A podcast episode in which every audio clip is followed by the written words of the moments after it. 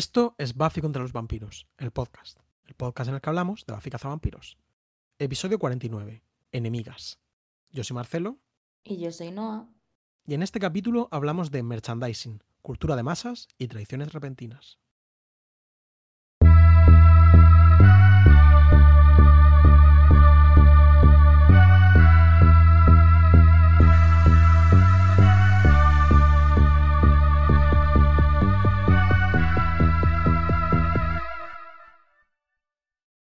Hola Marcelo. Hola Noah, ¿qué tal? Muy bien, estaba pensando de tú y yo, quiero decir, como de los dos, eh, considerando como este, este, equipo de dos personas compañeras, ¿no? Que los dos formamos este dúo. ¿Quién crees que es como el más malo? ¿Quién, ¿Quién crees que tiene dentro como más potencial para traicionar al otro de repente un día?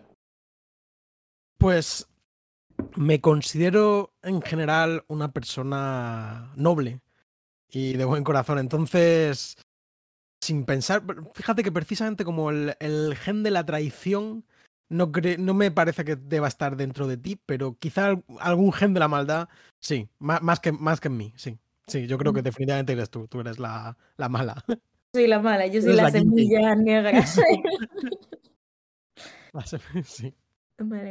¿Qué opinas tú? Eh, Por el contrario, ¿crees que yo soy el viperino? La, la, verdad es que no, la verdad es que tengo que estar de acuerdo contigo eh, en que si uno de los dos eh, tiene una raíz como ligeramente inestable, es posible que esa sea. aunque, aunque, haré lo que pueda para no atarte y torturarte y robarte a tu novia. Sí, la verdad que lo, lo agradezco. Agradezco tu, ejercicio de contención constante.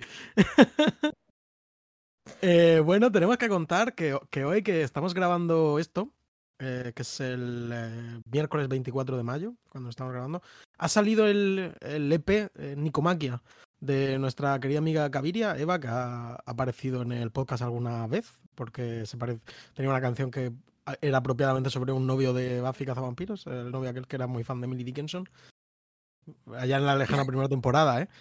Un gran capítulo. Eh, sí, eh, no mates al chico en la primera cita, sí. Y nada, bueno, pues eh, no lo traemos pues, por hacer spam, que, podríamos hacerlo, porque otras veces hemos hablado de música completamente, de forma completamente aleatoria, y es un EP que está muy bien. Tenemos un capítulo de podcast entero sobre un videoclip de Rosalía. De Exactamente, sí. En plan.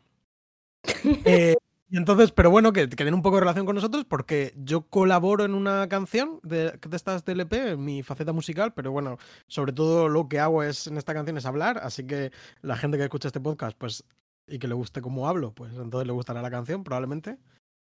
Y luego tiene como un videoclip que se llama, de una canción que se llama El Ave del Paraíso, que es como el single principal, la, la guinda de, del EP, por así decirlo. El, eh, que, es, eh, que está dirigido eh, por Silvia Coca y por nuestra amiga Noa Benalal, en plan, que está en colaboración, ¿no? Otro dúo. ¿Quién eres de quién es la mala del dúo Silvia Coca? La dupla, pues no otra vez, obviamente, porque Silvia. No, la conozco mucho, pero creo que sí.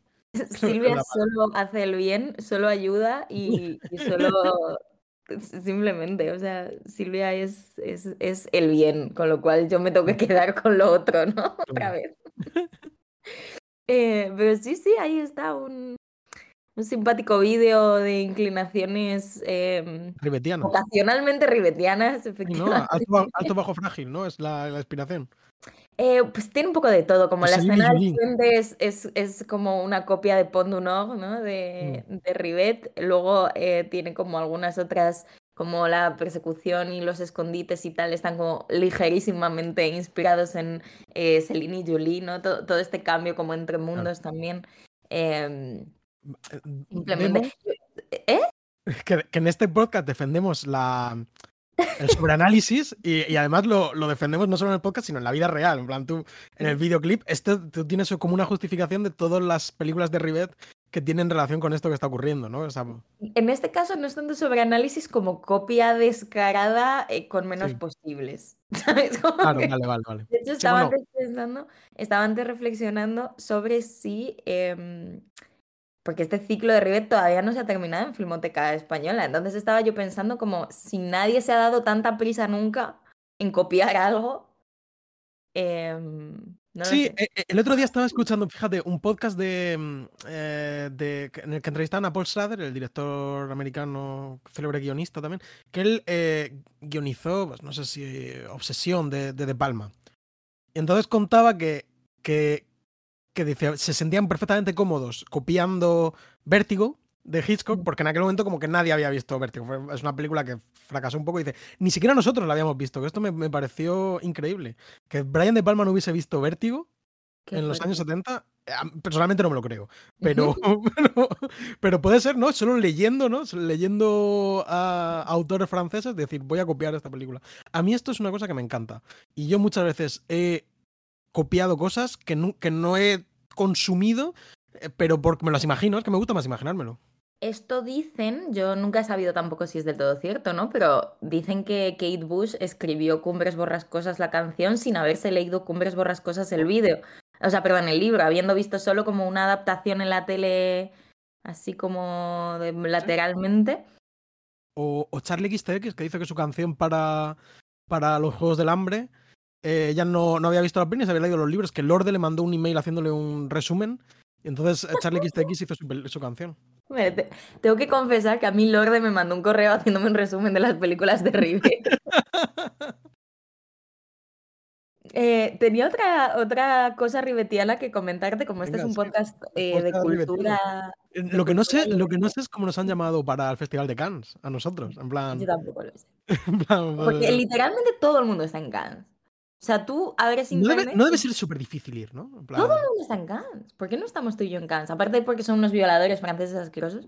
Eh, eh, pero. Sí, quizá por eso, ¿no? igual, es por eso. No, pero no nos han llamado, como que ni siquiera hemos podido hacer como Adel Jaenel y decir el rollo. No, no, Como, como, Héctor Erice. No voy de aquí. Ha dicho, no voy. Vaya rey. Eh, Vaya rey. Tiene muy mala pinta su película, pero espero que. Luce horrible, pero le adoro. Es mi puto padre. Sí, el mío también. Un besito de, de este podcast. seguro, que es fan de África de Vampiros. Y de Rivet, probablemente. Sospecho que un poco más de Rivet. ¿Tú crees? Eh, ¿Qué te iba a decir? ¿Quién crees que le gusta más a Pedro Costa, Rivet o África de Vampiros? Es que yo he visto muy poco Rivet. Entonces, eh, no sé. Pero ya es verdad, porque todos, recordarán que te rajaste de Celine y Julie.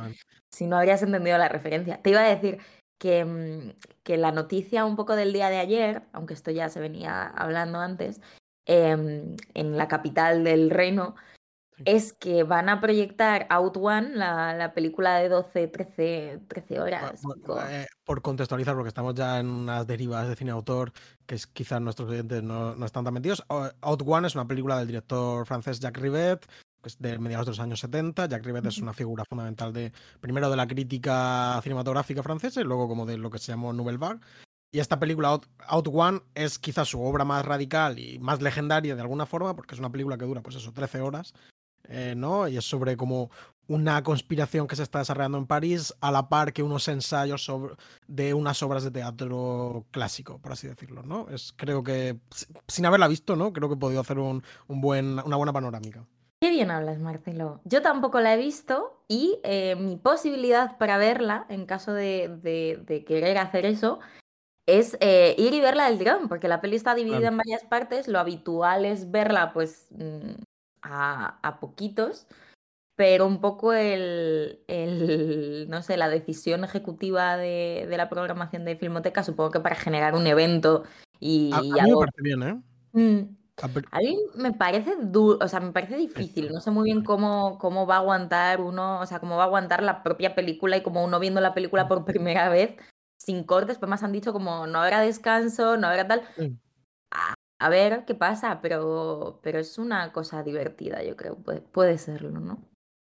Yo creo que, creo que está bien, porque ya para ponerte la parte, te la vas en tu puta casa, ¿sabes? si es un evento que vas a, que se pone en el cine, que sea es eso, es que se ha proyectado en su completitud de golpe mm. muy, muy pocas veces. Entonces, yo entiendo que Filmoteca Española quiere como apuntarse en esa lista de cinco o seis momentos en la historia del cine. 100%. Es, es, ir al evento y a, y a, sí, a salir en los periódicos, ¿no? Como la, el pase Eh, claro, claro, ¿no? Esto, pues la Fundación Rivet, eh, pues tratará, seguro que en su boletín eh, mensual, pues lo, lo comenta. Igual que nosotros, eh, la Fundación Buffy contra los vampiros. Si proyectasen Buffy vampiros, o sea, ¿tú Entera, crees que de entera, ¿no? ¿no? Del tirón. Un- como un, un, ¿cómo se dice? Maratón de Buffy vampiros, como sin parar. Sí. ¿Qué, qué, qué- cuál es No sé pregunta? cuál es la pregunta, ¿qué opinas? ¿Te gustaría? Eh, no, yo creo que lo que habría que proyectar es. No, no ya esto, sino proyectar la las 24 horas de televisión de, de la cadena en esta. en- ¿Sabes? Y, y tú te acercas. día, como el día al- del estreno. Exactamente. Te acercas al cine a la hora a la que pon- empieza el capítulo de Buffy Cazavampiros. Si llegas un poco antes, pues ves el final del programa anterior y ves los anuncios que estaban viendo y todo esto. Yo sé que en el mundo de los fans de Twin Peaks hay como cierta erótica y cierto coleccionismo de la gente que grababa en VHS Twin Peaks, Claro. porque es- tiene como esto de ver los anuncios que, que, daban en aquel momento y cosas así, ¿no? Tiene Como para completar la experiencia. Esto A mí me eso me gusta una, mucho una mis- retromanía un poco loca, pero bueno, pues No, a mí, a mí eso me gusta mucho de mis DVDs de, o sea, de mis VHS grabados de los Simpson, claro. que es que puedo ver los anuncios que daban entonces y es como mi, mi último recuerdo de, de muchos de esos anuncios, en Mm. plan de el, del- el primo de Zumosol, estaba como la leche Remo, Ramo, como se llame, que ya no existe, como varias. Interesante. Interesante. Eh, una de las razones por las que hoy nos, nos estamos extendiendo especialmente, no sé si más de lo habitual, ¿no? Pero nos estamos como recreando bastante en esta intro, es que ya podemos adelantar que el capítulo nos ha gustado regular a los dos. Vamos a ver ahora un poco cómo... Sí, eh, sí, por titulares, ¿no? En plan, que no, no. Nos ha parecido un poco vacío, ¿no? De contenido, por Mm. así decirlo. Pero Un bueno. poco flojillo en forma también. Bueno, ahora lo discutimos. Me Sí, querías pero que, hablar de que... pero que, pod- que podéis avanzar un poquito. Si esto os está aburriendo, no os interesa nada lo que tengamos que contar. Yo lo entiendo. Simplemente avanzado un poquillo y, y ya está, ¿sabes? En plan, Mm. lo, lo respeto. Sí, sí. Eh, ser libres. Em, Hacemos un podcast de 12 horas. Pero, pero entonces no podemos, no se puede, la gente no se puede saltar nada, tenemos que obligar a que la gente lo escuche de forma íntegra. Yo tenía una cosilla que tiene un poco de relación con Buffy Cazavampiros, mínima. Pero no, que, que, que es que me acordé, no sé por qué no lo, no lo he comentado hasta ahora, pero estoy leyendo los hace ya tiempo, los la serie regular de Daredevil, el superhéroe ciego de Marvel, eh, católico además. Ujú. Mm. Eh, y, y digamos que toda esta última etapa que está guionizada por Chip Zdarsky, Zdarsky, eh, tiene como punto de partida eh, que Daredevil, este superhéroe, en una pelea, pues se le va la mano y mata accidentalmente a un, a un hombre. Y esto como que le crea, bueno, pues una serie de situaciones, no solo a nivel personal, sino a nivel social, porque, bueno, pues en la noticia, Daredevil a a un hombre y tal. Y, y nada, entonces como tiene mucho que ver con este con esto que estamos eh, viendo en, en Buffy estos, estos días. Entonces me he acordado y bueno, como si a alguien quiere le interesa este tema muy concreto de eh, persona su- con poderes aumentados por encima de la media eh, matando por accidente a otros a otro ser humano, bueno, pues aquí, aquí lo tiene. Faith leyendo Daredevil y diciendo es que soy yo literal. sí, total, ¿no? Sí. Perdón por los ladridos, por cierto, que se están colando Sí, sí, sí, un mi- poquito, pero bueno, no pasa nada, hombre. Estarán encantados de mi ver a, de ver a Wellington nuestros, nuestros oyentes. Eh, yo tenía que comentar algo tangencialmente relacionado con Buffy únicamente a través de este podcast, que es que eh, por fin he visto la película de la que llevamos hablando tres episodios. Porque Fatuo. Marcelo primero cebó que iba a verla, luego cebó que ya la había visto y ahora la he visto yo, que es Fuego Fatuo de Joe Pedro Rodríguez. Interesante fantasía musical, la verdad que me ha parecido muy original. Mm. Eh, fantasía, por cierto, en portugués significa también disfraz, ojito.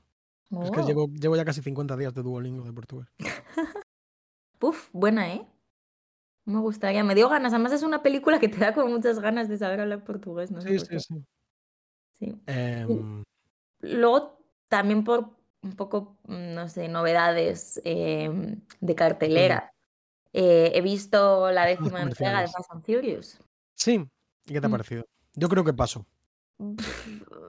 Bueno, o sea, me ha gustado más que la anterior, más que la 9. Creo que tiene cosas que están chulas, pero me da mucha pena, o sea, porque esto igual algunos de nuestros oyentes no lo saben, pero Fast and Furious es una franquicia muy importante para mí y las primeras mm, seis entregas de Fast and Furious, porque yo no soy tan stunner de las 7 como otras personas. Creo que es el principio del fin, dentro de que me, me gusta. Sí, 100%, 100%. Pero, pero las primeras pelis realmente, o sea, son de mis películas favoritas y les guardo como un lugar en mi corazón como enorme y me parecen como muy importantes y tal. Y entonces, eh, pues eso es una franquicia con la que me une como un componente emocional así bastante, bastante fuerte.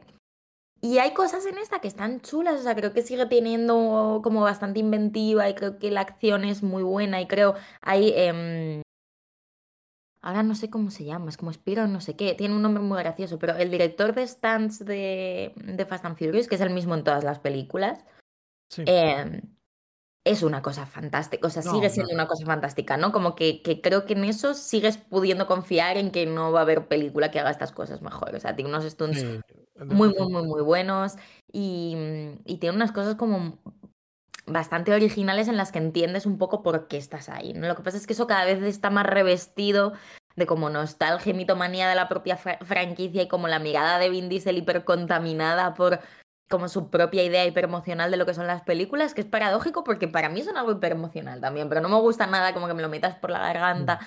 Como tiene cosas que son muy cutres y, mm, y no sé, me, me, da un poco de pena, la verdad, que no me haya entusiasmado más, dentro de que ya te digo que me ha, o sea, está un poquito por encima de lo que yo me esperaba, porque la anterior me defraudó bastante y esta creo que tiene momentos verdaderamente divertidos, como que a lo mejor mm. si fuese un poquito menos fan me habría gustado más, paradójicamente, ¿no? Sí, eh, yo, bueno, la, creo que es, opino un poco como tú. Eh, las, hasta las seis, para mí las siete yo creo que todavía conserva un poquito y, bueno, de hecho marca muy un final de, etapa, ¿no? Y creo mm, que es, muy, cómodo como situar la horquilla hasta ahí. Es una franquicia realmente buena y, realmente como de este momento en el que parecía que el blockbuster o las grandes películas eh, podían hacer algo bueno, como que Sí, totalmente. En el momento como 5 o 6, quiero decir, es, era la sensación de que cuanto más grande sea esta película, mejor va a ser. Totalmente. Pero, pero como que se colapsa por su propio peso. La 8 a mí me parece una peli bastante mala. Eh, bueno, bastante mala. Eh, salvo en estas cosas. Quiero decir, tiene como puntos. Es lo mismo, salvo en los coches. Y es que es lo de siempre. O sea, a mí la 8 tiene unos set pieces. O sea, tiene como unas, unas, unas Em, escenas en el hielo con coches que se comportan como animales, con un submarino nuclear y con un fuego y con un, ¿sabes? Como que tiene unas partes, o sea, tiene como partes muy buenas de driving, pero es verdad que ya es como una película mucho más floja en todo lo demás, que peca mucho de este rollo de, del estrellismo crónico, ¿no? De tengo que sacar como a siete actores hiper famosos aquí mm. haciendo como con, con pelucas horribles, mm, parodiándose a sí mismos prácticamente, como tengo que meterle a esto una mitología. Em, y, y, sí, un poco como ese discurso. ¿Eh? Que es absurdo. Y se nota como mucha falta de, de, dirección, en plan, eh, últimamente se está hablando mm, de si, ¿no? En qué momento la franquicia Fast and Furious abandonó la realidad. Bueno, siempre han sido películas fantasiosas, evidentemente. Obviamente. Pero, pero, unos, pero siempre había como algo que te estaban contando, siempre había como una, una vocación de hacer una película. Pero ya mm. estas últimas ya es como, eh, no sabes a dónde va, cada película engarza con la anterior de una forma mm. completamente eh, absurda. Esta, y que... esta es ligeramente más autoconsciente en eso, como que hace un poco... O sea, primero te presenta una especie de camino nostálgico así a viva voz que no funciona nada bien, pero luego sí que hace una cosa más o menos chula, que es que recupera de forma muy explícita como escenarios y conceptos de la acción que vehiculaban las pelis anteriores y como que hace variaciones de esos dentro de la propia película. Y sí que tiene un sentido, o sea, yo esta la veo un poquito como más aferrada a lo que ha sido toda la franquicia, dentro de que pues de las pelis de las que más coges, como de la 5, de la 8, ¿sabes? Pero como que sí que está un poquito más ahí. O sea, yo, en ese sentido creo que sí que vuelve un poco a, mm, hacer algo conscientemente dentro de que lo que tú dices es explícito. O sea, esta peli la iba a dirigir Justin Lin, em, excelente director de cine de acción que todos respetamos y adoramos. Em, y el tío a mitad de peli dijo, mira, Vin Diesel no te aguanto y se piró. Y, Debe ser muy insoportable Vin Diesel, ¿eh? Sí, yo, yo qué sé, o sea, la gente de como la crew de Fast and Furious la le quiere mucho, o sea, yo creo que debe ser lo típico que dicen como de los mafiosos italianos, ¿no? De cuida de los suyos. pero... Es amigo de sus amigos, ¿eh? inevitablemente es amigo de sus amigos, pero es, eh, es curioso, ¿eh? Sí, sí, sí. Sí, pero bueno, yo qué sé. Es, un poco lo que tú dices, como ese fin de la esperanza que, que, mm, de alguna forma un poco absurda, quizá, o como ingenua. pues el día de esas películas decías como lo que el cine puede ser, ¿no? Y como lo que la gente puede hacer. A mí una cosa que me parece increíble de esa megalomanía no es como el verlas, porque una cosa que es muy habitual con esta franquicia, que a mí me pone como súper de culo porque me molesta muchísimo, ¿no? Es este rollo de las veo semi-irónicamente porque mira qué cosas tan absurdas y grandes se están atreviendo a hacer. A mí es un poco al revés, me parece como, mira qué cosas como tan, tan heavy es, es posible que, que, se hagan, ¿no? En una película, como que a mí eso me da mucha mm, como un tipo muy concreto de alegría, ¿no? O como de, no lo sé, de sentido de maravilla o lo que sea.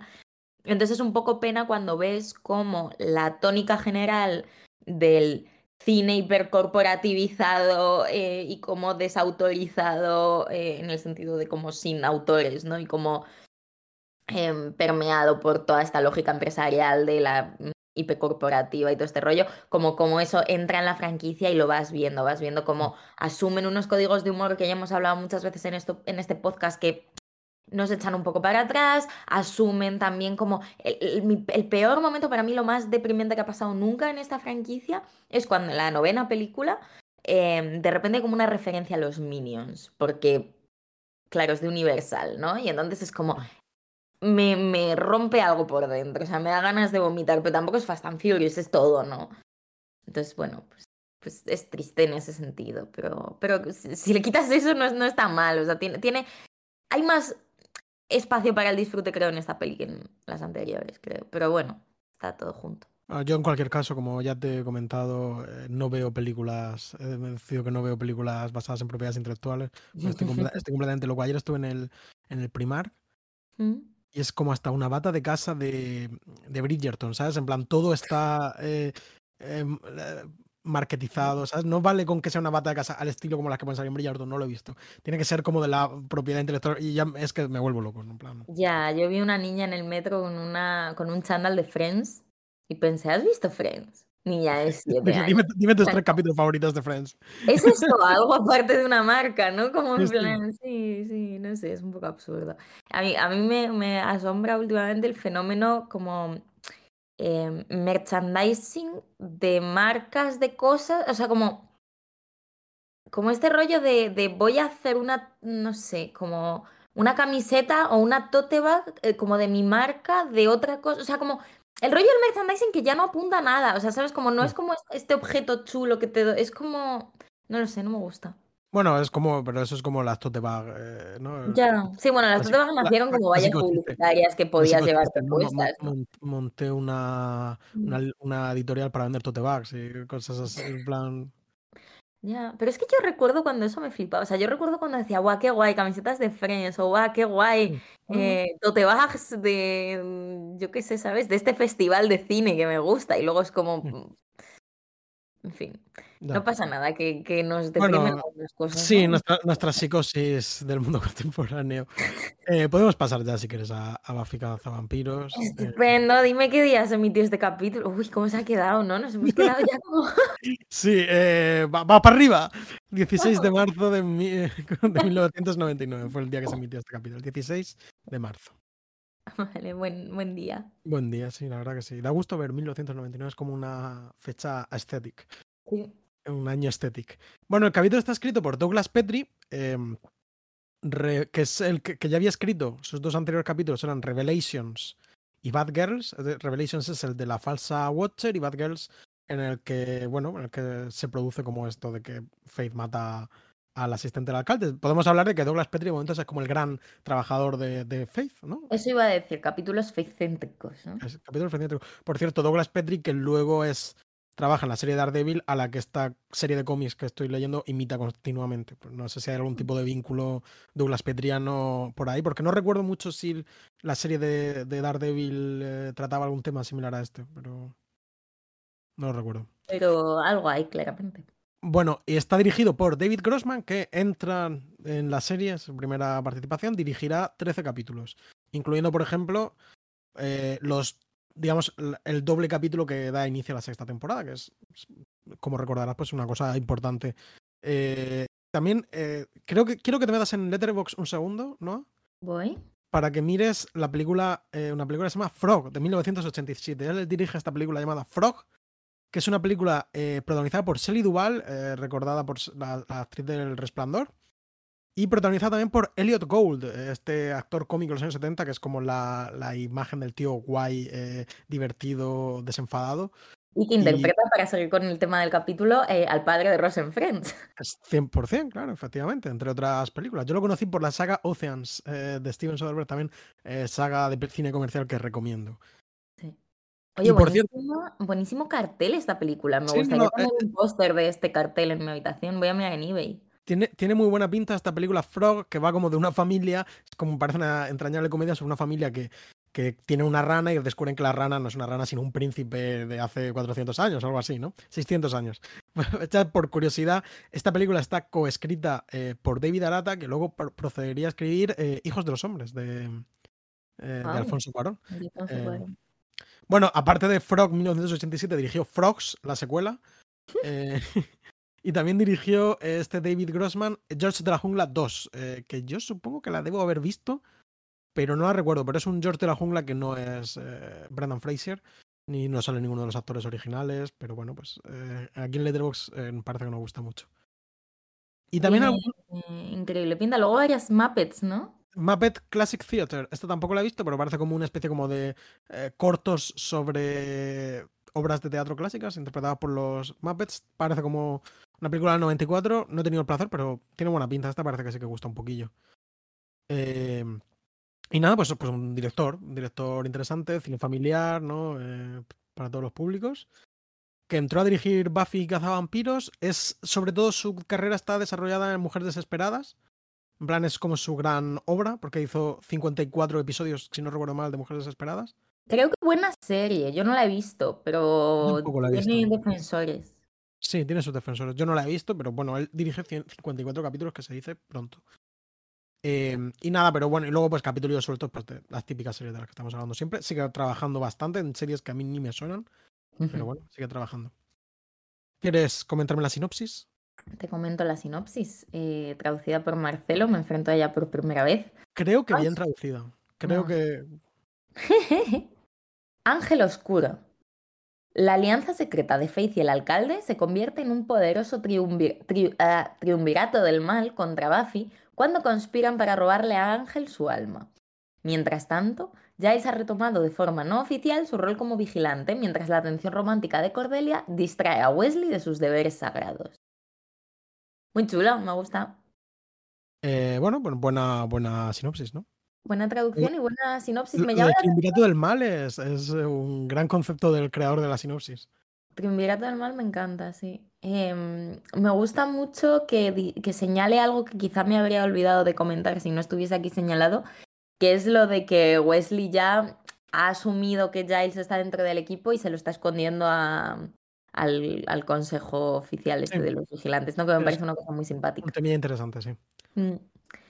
Eh, y la de sinopsis de Disney Plus dice: Faith y el alcalde conspiran para robarle el alma a Ángel y conseguir que éste mate a Buffy. Bueno, es como un es la primera frase del, de la sinopsis anterior. Creo que es muy concisa y muy acertada. En resumen, es que eso es lo que pasa, ¿no? Fed y el alcalde trabajan para ver si le pueden quitar el alma a Ángel. En primera instancia, pues follándoselo. Pero hmm. cuando Ángel decide que no quiere hacer el amor con Faith. Y estaría por ver si este, este sexual eh, con Faith sería un momento de auténtica felicidad para Ángel, ¿no? No lo eh, creo, pero bueno. Yo tampoco. Incluso se insinúa que una vez que se crea la charada, porque claro, aquí en este capítulo nos la cuelan un poco de una forma para mi gusto un poco burda, mm. em, con que parece que efectivamente le han quitado el alma a Ángel y entonces Ángel se vuelve malo y mantiene como algún tipo de relación con Faith. en este proceso se insinúa que follan, ¿no? En plan... Yo he entendido muy bien qué se insinúa con todo esto. O sea, como que efectivamente nos estamos adelantando, ¿no? Pero hay como un plot twist en el que pues tú te estás creyendo supuestamente que mediante la magia, ¿no? Mediante el ejercicio de... A ver, sí, bueno, sí, supongo que se insinúa que follan, o sea, que, que sí, cuando, mientras, para que él, para que Faith no sepa que Ángel es malo, ¿no? O sea, Mm. Ángel es bueno, perdón. Sí. Aunque, aunque, ojo, Mm. Ángel puede fingir su orgasmo. Eh, no, porque entendemos que el momento de felicidad es el momento de, de- de la eyaculación. Ya, eyaculan los vampiros, eso lo creo, ¿no? No respiran. Bueno, pero en cualquier caso, si no eyaculación, pues el momento del orgasmo, ¿no? Ya, sí. Entiendo, entiendo que no es en cuanto eh, comienza el coito, es el momento de auténtica felicidad, sino que hay que darle un poco de, de cancha. Es que no lo entiendo. O sea, como Marcelo y yo ya hemos discutido muchas veces como ese toda ese esa conceptualización del momento pe- del pe- disfrute. penetración céntrica, de esta, esta, Sí. visual- esta visualización con penetración céntrica de, de la felicidad. Y, en plan, bueno, es que es, es a- es un concepto un poco absurdo. Sí. Pero Eh, sí, a ver, yo entiendo que sí que han estado juntos em, durante ese tiempo, un poco a estilo espía doble, y que eso a Buffy le ha producido unos Le sentimientos sí. negativos. sí, sí, esto ocurre, porque este es como el final del capítulo. Es bueno que pese a todo, pues Buffy se queda un poquito más sola todavía, ¿no? Porque Mm. no es capaz de tirar para adelante con. Habiendo visto este. Aunque sea fingido este lado malvado de, de, de Ángel. Es Yo un. tampoco lo entiendo muy bien, sinceramente. O sea, entiendo por dónde van, pero no sé si estoy con. Buffy en esta. Plantea. Ya, es que como no vemos como se, claro, por este golpe de efecto, que tampoco es justo decirlo porque yo el capítulo, aunque no creo que no me acordaba, pero el capítulo lo había visto, así que algo en mi cabeza tiene que haber, ¿no? A, a mí no me lo han colado, me lo han colado por un minuto. De hecho, lo escribí, lo que pasa es que lo borré para que luego en las notas, para que si tú las leías por, eh, por accidente o sin accidente, no te, spoile- no te spoileases. Pero eh, yo enseguida ya me imaginaba que, que eso no era verdad, ¿no? Ujú. Y entonces como que, que eso era un poco frustrante, pero porque no se ve cómo planean esto, quién sabe algo, quién no lo sabe, en qué condiciones, eh, cómo lo han... Entonces es un poco extraño. Esto te- te- te- el final para mí es como muy insatisfactorio en este sentido de... mm, Puedo entender que a Buffy le haya sentado mal, por supuesto, y, y, bueno, al final pues... eh, ¿no? Tiene derecho, ¿no? sus, sus sentimientos son suyos, ¿sabes? Si no le ha gustado, le ha dado la H a su novio o no le ha gustado verle así, pues lo deja y ya está, o pasar un tiempo, como es el caso. Pero Entiendo a mi chica, uff, es que no me ha gustado. Sí. sí, eh, always, que es como la frase emblema de, de- del fandom vangelista. Em, bueno, pues eh, eso, que, que me parece como... Es una fans de Evangelis, pero Sí. Em, que, que- que siento como que ese golpe de efecto que, en el que está sostenido gran parte del capítulo eh, no, no funciona, no, no funciona. estoy de acuerdo. A mí sí me la cuelan con Sí, el han plot twist porque ya estaba tan fuera de. O sea, las que no me cuelan son las de antes, como cuando Faith entra a hablar con Ángel Sí. y, y tú la ves como muy mal actuada. De hecho, me hace mucha gracia cuando dice lo de soy la mejor actriz del mundo, ¿no? Que luego ya dice Ángel, no, yo soy mejor actor. Que es como ninguno de los dos especialmente bueno, pero sobre todo tú, Faith. O sea, no te Sí, he la. La, verdad, que- la verdad que, que- que, bueno, está bien dentro de su mala actuación, supongo, pero era una cosa como, es que es, tiene estas cosas incómoda. difíciles de ver, en plan, este capítulo tiene estas cosas que son difíciles de ver. Y luego en mi capítulo, bueno, no hemos hecho la pregunta de qué te ha parecido el capítulo, pero creo que ya lo estáis, ya lo estáis empezando a percibir, ¿no? Em, a mí otra cosa que me pasa es que me da un poco sensación de recortado, ¿no? Como de, me falta, aunque es un poco cutre, pero es lo que tú dices, me falta un poco una reconstrucción de, vale, pero entonces el hechizo este no funcionó, ¿y por qué no funcionó? ¿Y por qué mm, Ángel... Y, y el, el alcalde llamó al ninja este y entonces el ninja se puso en contacto con, con Giles o, Claro, o- o el ninja o lo Giles mandó al ninja. Claro.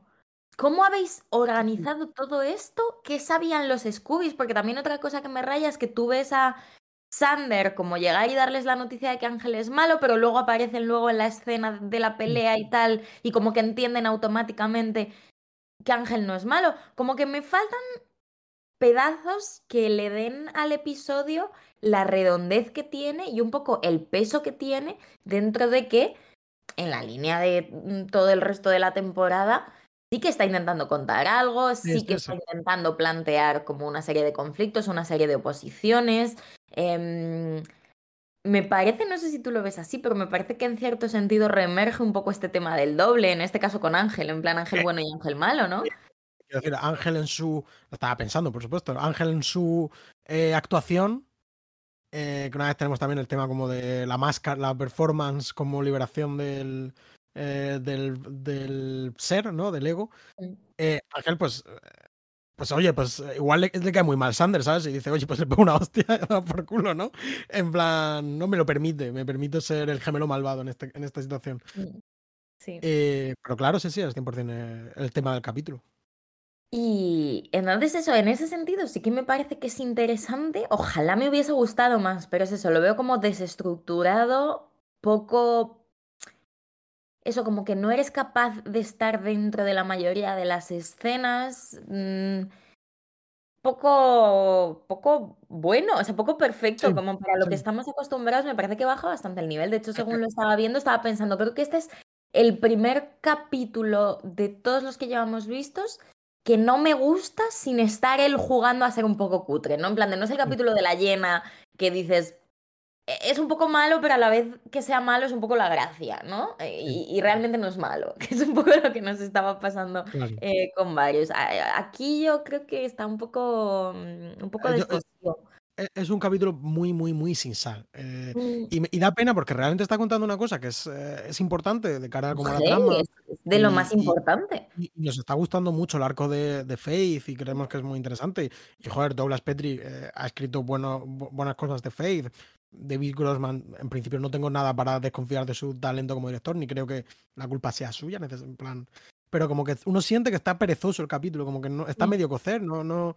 el- todo el tema este, como del, del juego de la sorpresa, es que es del plot twist. Es que no, no llevan tampoco a, ninguna, a ningún lado del todo interesante, salvo. Mm, eh, y entonces pa- parece que lo único que lleva es que a, a Buffy le dé rabia a Ángel un poco y entonces corten, pero como no se entiende del todo bien, tampoco tiene mucha gracia. No sé. Sí, sí, es, es un poco...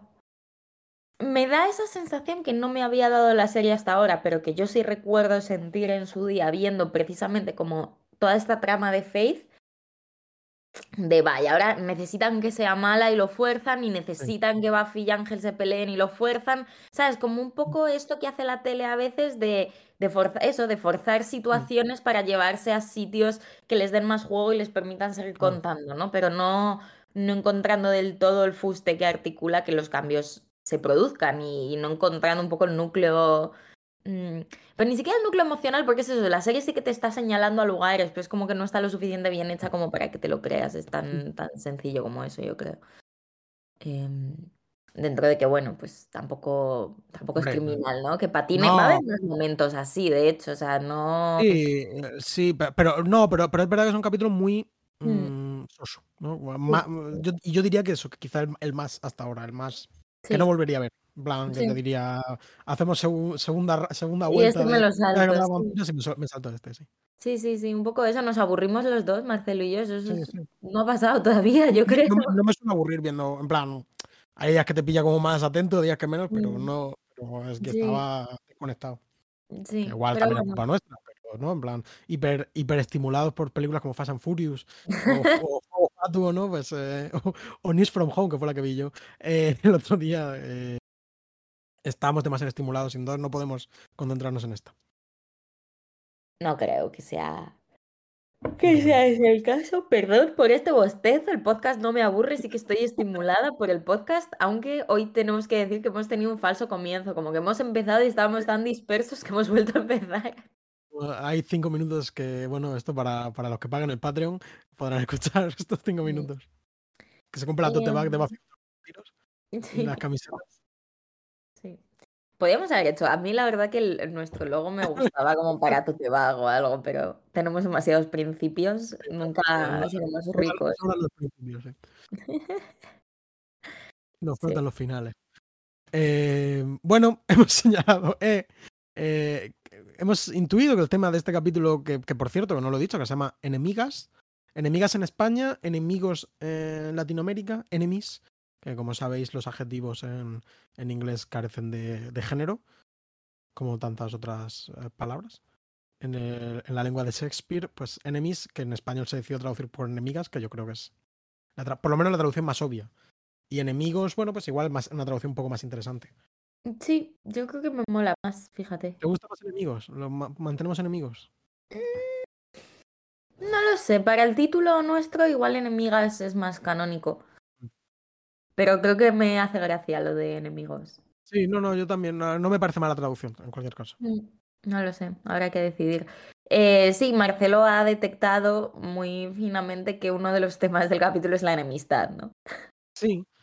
Bueno, eh, hemos visto como estos dos personajes, Faith y Buffy, eh, esta cosa que dices, si es que te cogió manía, ¿sabes? En plan, es que esto ya no, no tiene arreglo, es, ya lo han intentado, los han forzado, el consejo ha remitido a Faith, en principio no habría una razón por la que Faith y Buffy no pudiesen llevarse bien, por lo, tal- eh, quiero decir, por lo menos hasta que se descubriese el tema de la traición y tal, pero no, pero... eh, o no había ninguna razón para que Faith eh, traicionase a, sus amigos y, digamos, al mundo humano al, al alinearse con, con el alcalde. Pero es que no pueden hacer otra cosa, ¿no? ¿Verdad? Ya se han cogido manía. Son enemigas.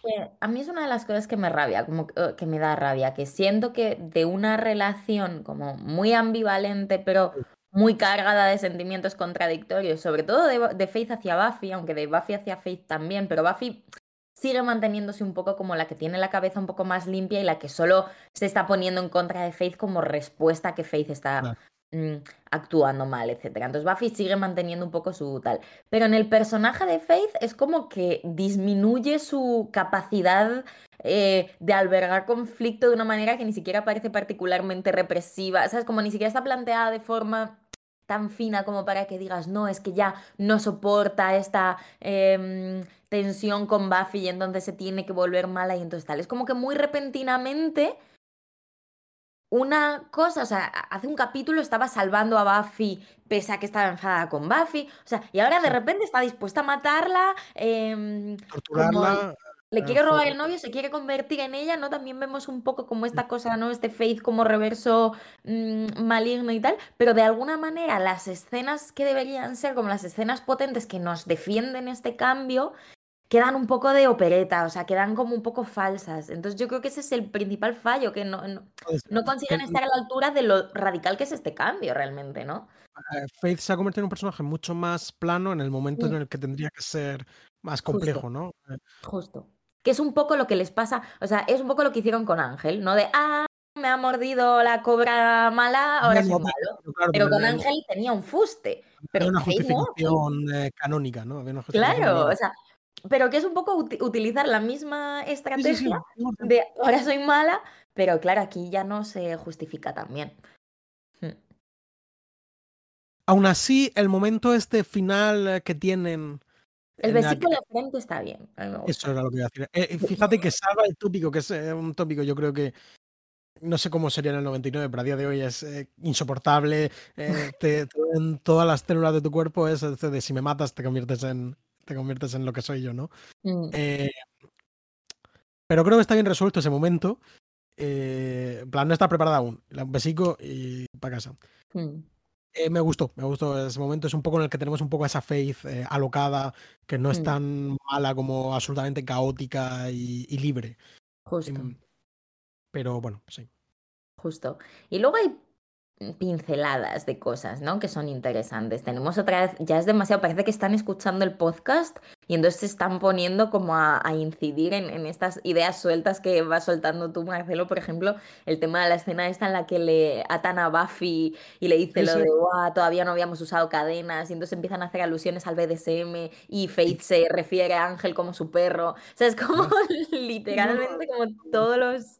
Son bafismos, de, ya son sí, eh, sí. eh, eh, estilemas de la serie. Esto, si no hay cadenas y no te refieres a, a una figura, a una pareja sexual como perro, eh, no, no es Buffy cazavampiros. No es básicas a vampiros. Sí, incluso hemos hablado algunas veces de- del tema este como de, de la obsesión con el, el mito americano del loser, del perdedor, ¿no? Está, em, hay un momento en el cuando Faith eh, falsariamente no va a visitar a Ángel, que ves, por ejemplo, es que siento que real que podrían haber sacado partido a una conversación honesta entre Faith y Ángel, porque sí que creo que es un tema interesante, ¿sabes? Mm. Y, y, y- y bueno, ya eh, precisamente lo que hacemos es que Faith se convierte en Ángel malo, ¿no? Es como que tienen realmente puntos en común. Mm. Pero no saben hacerlo, no quieren hacerlo. Y bu- bueno, en cualquier caso, que Faith le dice a Ángel, no quiero acabar ni muerta, ni sola, ni siendo una perdedora, ¿no? Dead or alone or a loser. Son como sus tres, eh, sus tres cosas. Una de las tres no es, tan, no, es, no es tan mala como el resto, ¿no? Realmente, como cuando te plantean los tres luego, luego Buffy como lee a Faith y le pica cuando está supuestamente atrapada, pero no está atrapada, ¿no? En plan, en fin, es que no tiene fuste, ¿no? Podrían haberse lo sacado a palos. La información, ¿sabes? O, o yo qué sé. Hmm. Em, eh, también la pica diciendo eh, que es una perdedora, ¿no? Que Faith es una, una loser. Bueno, pues esto, este imaginario estadounidense. Que bueno, ¿cómo le puede importar a Faith? Que viene de un hogar desestructurado, que ha visto morir a todo el mundo, que está sola, ¿sabes? En plan, como que, ¿qué menos quieres? ¿sabes? Es como cargarte a un titán con una patada en la espinilla, ¿no? ¿Sabes? Es como... Sí, eh... No pasa nada, ¿sabes? imagínate que, Fe, que le dice eso. No tienes, eh, no tienes una cuenta de ahorros lo suficientemente eh, eh, segura. En fin. No tienes plan de pensiones.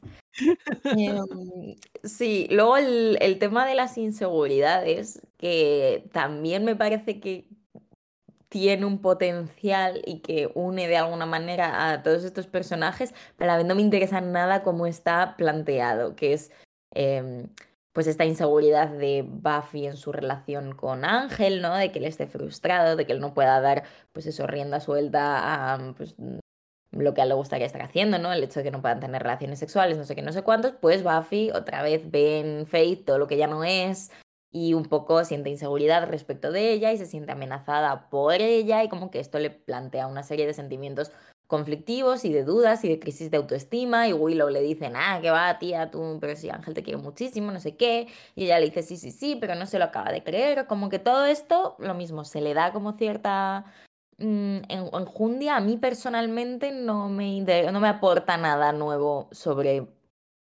o sea, creo que es un poco un síntoma del agotamiento paulatino de esta relación de Ángel y Buffy que ya no sabemos qué hacer con ella un poco. Sí. y mm, eh, me da un poco de rabia que, que bueno, entiendo que, que, igual eh, cuestiones puritanas del momento, pero en plan, Buffy tampoco estaba fallando, ¿sabes? En plan, igual también le apetece, ¿sabes? Parece que sea, parece que sea el, un monstruo que se está conteniendo, sin embargo. y el que no puede ser, ¿no? O sea, como, sí, es verdad. Es verdad. Sí, que no se plantean esos términos en ningún momento, de que... quizá por la época era todavía demasiado algo demasiado atrevido, pero, pero yo creo que, que, eh, viéndolo hoy es un poco... También es posible que después del absoluto trauma de mm, su, primera vez teniendo relaciones sexuales, ella directamente ya se asuma que como que simplemente... Puede, ser que ya no, sí, ha decidido que no le apetece mantener relaciones y que está muy, muy feliz. Entendió el mensaje de la serie, ¿no? Que es que el sexo es malo. Pasan cosas malas. Sí, es un poco mierda. Es que eso es lo que también pasa, ¿no? Que creo que este capítulo está tirando mucho de lugares que no nos interesan y los que sí nos interesan tampoco los explota del todo. Antes pues empezaste una frase que luego te, mm, te interrumpiste a ti mismo porque te estabas saliendo un poco por la tangente, pero que yo la quiero recuperar, que es lo que dices de que ese momento de enfrentamiento, eh, perdón, de sí, de acercamiento de Faith hacia Ángel diciendo cosas que potencialmente son ciertas, pero a la vez diciéndolo mientras le miente para lurearle y que se acueste con ella, en concepto es interesante, ¿no? Porque es interesante que, que, todo lo que está diciendo es verdad, tal, pero a la vez lo es tan falso desde el principio y estás como tan tenso y estás tan fuera de la situación que es una escena que no funciona teniéndolo todo para ser el centro de gravedad del capítulo, ¿no? Que haya realmente... Eh, que hay una conexión entre ellos. una conexión real. Es que al final parece eso, que Fate se ha vendido por una PlayStation, ¿no? Es como... sí, esa es la sensación. Luego, bueno, todo este rollito de, de padre como de padre adoptivo del Major y Faith, que en este capítulo también parece que redobla un poco como esta componente sexual ambigua, pero a la vez no. Entonces, este rollo de recógete el pelo que se te vea bien la cara y la otra poniendo cara como de tal. Luego estás prostituyéndola, porque realmente lo que quieres es como que se acueste con Ángel para volverle malo, como que eso también se ha vuelto muy sórdido de repente, pero parece que estamos en la misma línea en la que estábamos y yo creo que no. No lo sé, es un poco. Bueno, yo creo que está un poco jugado por las risas, en plan, no. Eh, no tampoco lo sentí sórdido, pero claro, pero sí, en el momento en que te lo tomas un poco en serio, definitivamente. Eh, ¿qué es lo de esto de que el Mayor sea mm, centenario, no? Sí, tiene como.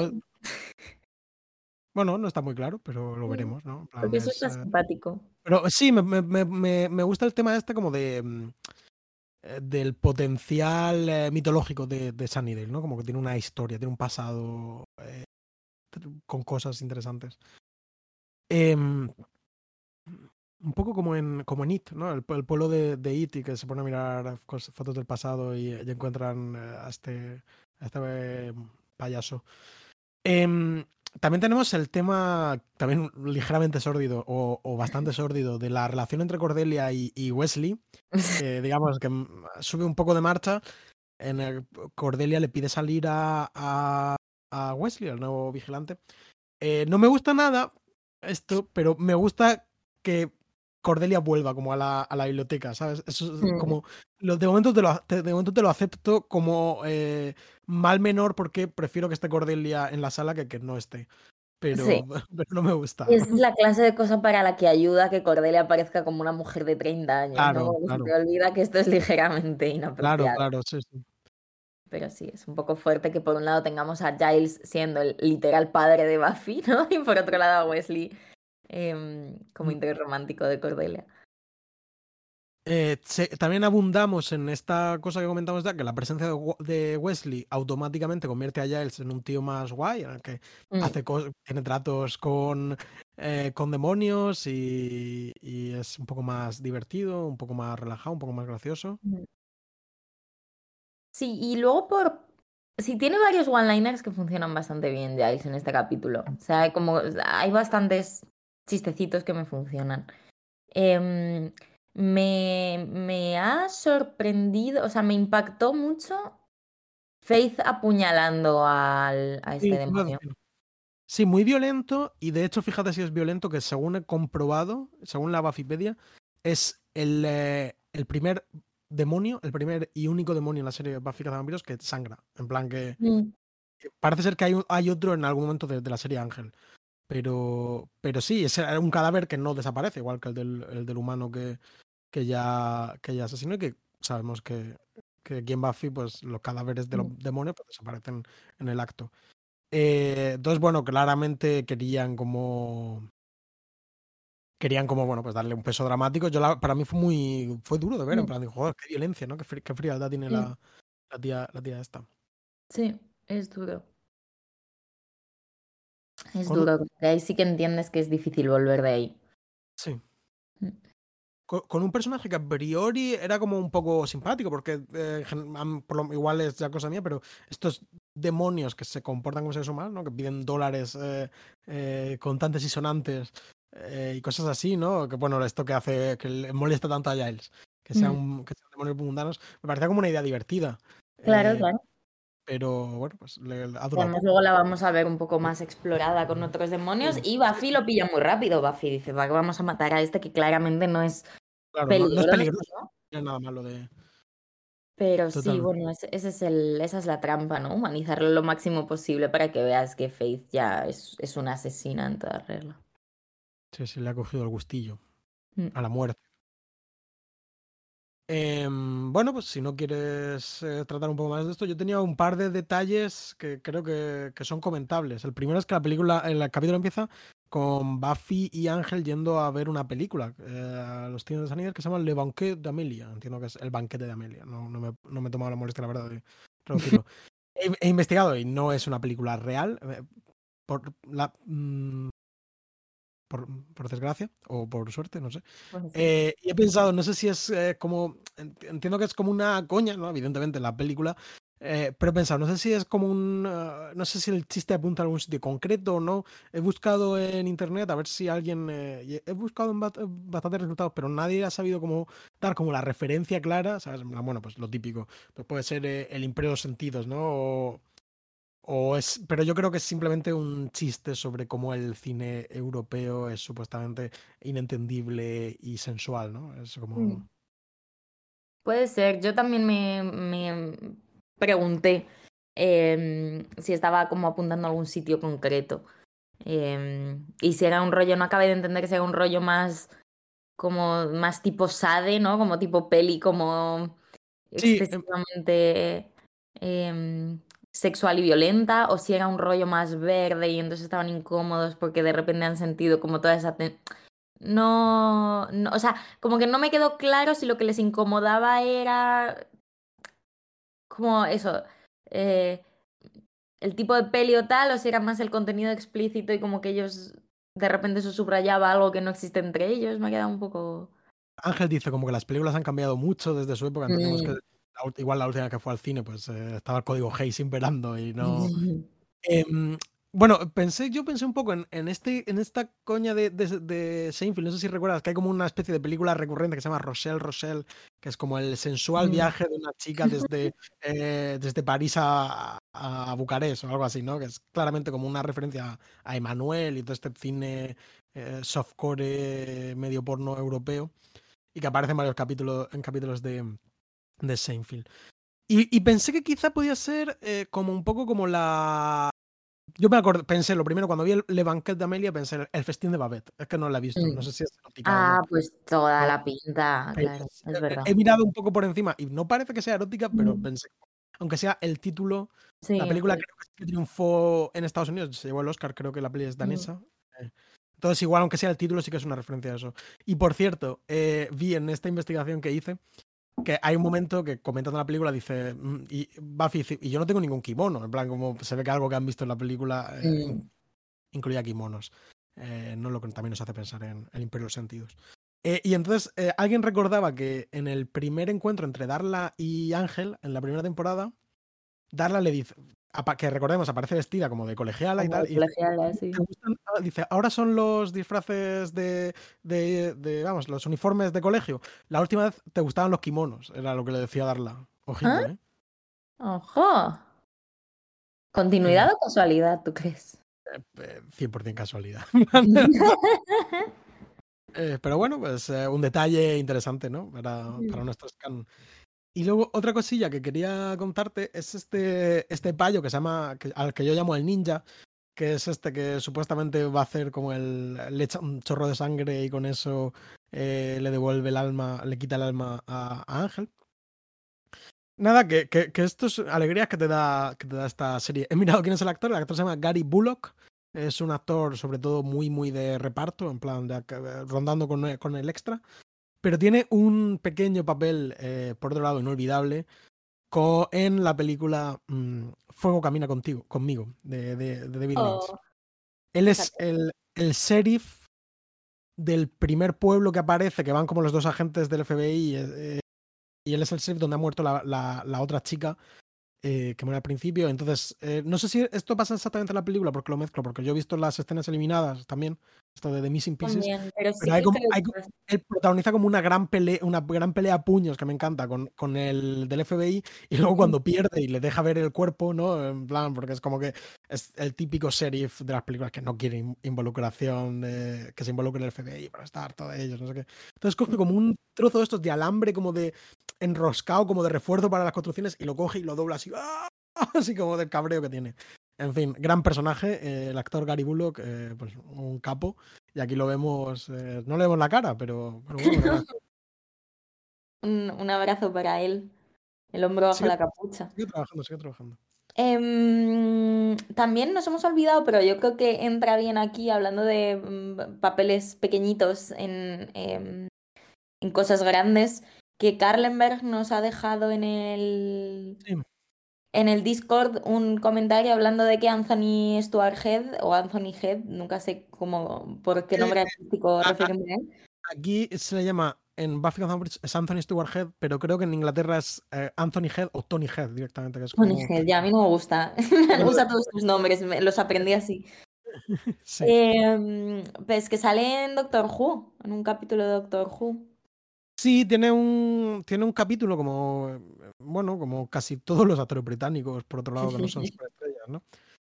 Eh, eh, en la segunda temporada del Doctor Who, el nuevo Who, que se emitió en 2006, y es, el capítulo se llama School Reunion, yo no lo recuerdo muy bien, pero recuerdo que aparece un personaje que es... Eh, será Jane Smith, que es como una clásica companion del Doctor Who en los años 70, del mítico este que creo que es el, el 4, eh, no, 4 no es, que bueno, el de la bufanda, el Doctor Who bufandero, es el clásico Doctor Who clásico. Y aparece también el perro este robótico Canine, ¿no? Que es K9, pero Mm, Canine en inglés suena como canino. buena. Buena. Sí, es el cuarto doctor, fíjate. Sí. ¿Ves? Pero est- estoy pensando, volviendo a nuestra conversación de antes con muchísimo fuste y muy relacionada con Máfica Vampiros sobre el merchandising. Sí. Que a mí una cosa que me molaba de estas cosas era como que Doctor Who realmente era merchandising, pero estaba muy basado en... O sea, tú te ponías una puta bufanda de mierda que te llevaba por los pies y tú sabías que era una referencia, pero además era una bufanda guapísima, ¿no? Como que yo hay algo ahí que entiendo más ese tipo de fetiche que una tote bag en la que ponga Doctor Who. Sí, o bueno, hasta ahora se- los reyes son A24, ¿no? Y sus merchandising Mm. absurdos. De la roca de, de toda la, en todas partes, etcétera. Esa te la puedes hacer tú también, como por Claro, es que es. En fin. Do it yourself. Haceos vuestro propio merchandising. Mm, Sí, si queréis hacer merchandising de este podcast, ¿qué harías? Como que, ¿cuál sería nuestra bufanda de Buffy contra los vampiros? Que- sinceramente creo que no procede que hagamos merchandising. No, no, digo digo el do it yourself en este Do caso. it yourself. Como Eh, cuál bueno, es nuestra cosa icónica, ninguna, ¿no? mm, ninguna. Hombre, yo entiendo, que, yo entiendo que alguien puede eh, imprimirse como el logo y de alguna forma transcribirlo, tra- transponerlo a algo. Alguien puede Pero hacerse como una camiseta con dos sinopsis. sí, es, no, es un poco gracioso, sí. Como esta, había como merchandising, eh, entiendo que no oficial, de, de la broma infinita, que era como el número de páginas, eh, eran como un código, ¿no? Que solo quien lo, ha con- lo conoce lo puede entender, que es número de páginas, número de notas a pie de página, etcétera, etcétera. Y cosas así. No, esto sería que esto es como nuestro pequeño sello, ¿no? De estas dos sinopsis. Death Count. Death Count, Eh, pues nada, solo... bueno, no, era como, pero sí, creo Ah, que vale. la Death Count igualmente. Saltamos del merchandising a la realidad. Death Count. Eh, solo muere el demonio Skyler, estacado por Faith. em, cosa que me parece bien, le da una centralidad a este asesinato cruento, ¿no? Por cierto, ¿tú sentiste cierto como judío coded este, este vampiro, este demonio?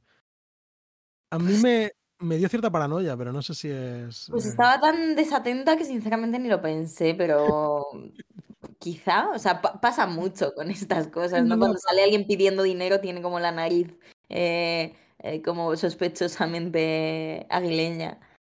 Mm, Bueno, cosillas, eh, cosillas del eh, mundo audiovisual, ¿no? Mm. Bueno, pues ya está. Si no quieres, vamos. dec- si no quieres decir nada más, el siguiente capítulo es un... Debe ser bueno, ¿eh?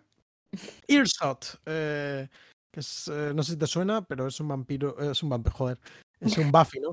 Es un capítulo eh, bastante clásico, yo diría que bastante bueno, Mm, y lo veremos. Lo veremos. Sí, Hasta la semana que viene, Marcelo. pues sí, esperemos que, que os haya gustado más este el capítulo que a nosotros, esperemos que hayáis disfrutado del podcast tanto como nosotros haciéndolo, y, y hasta otra, un saludillo. Ya está, intentaré no traicionarte. Yo por si acaso no bajo, no bajo la guardia. Adiós.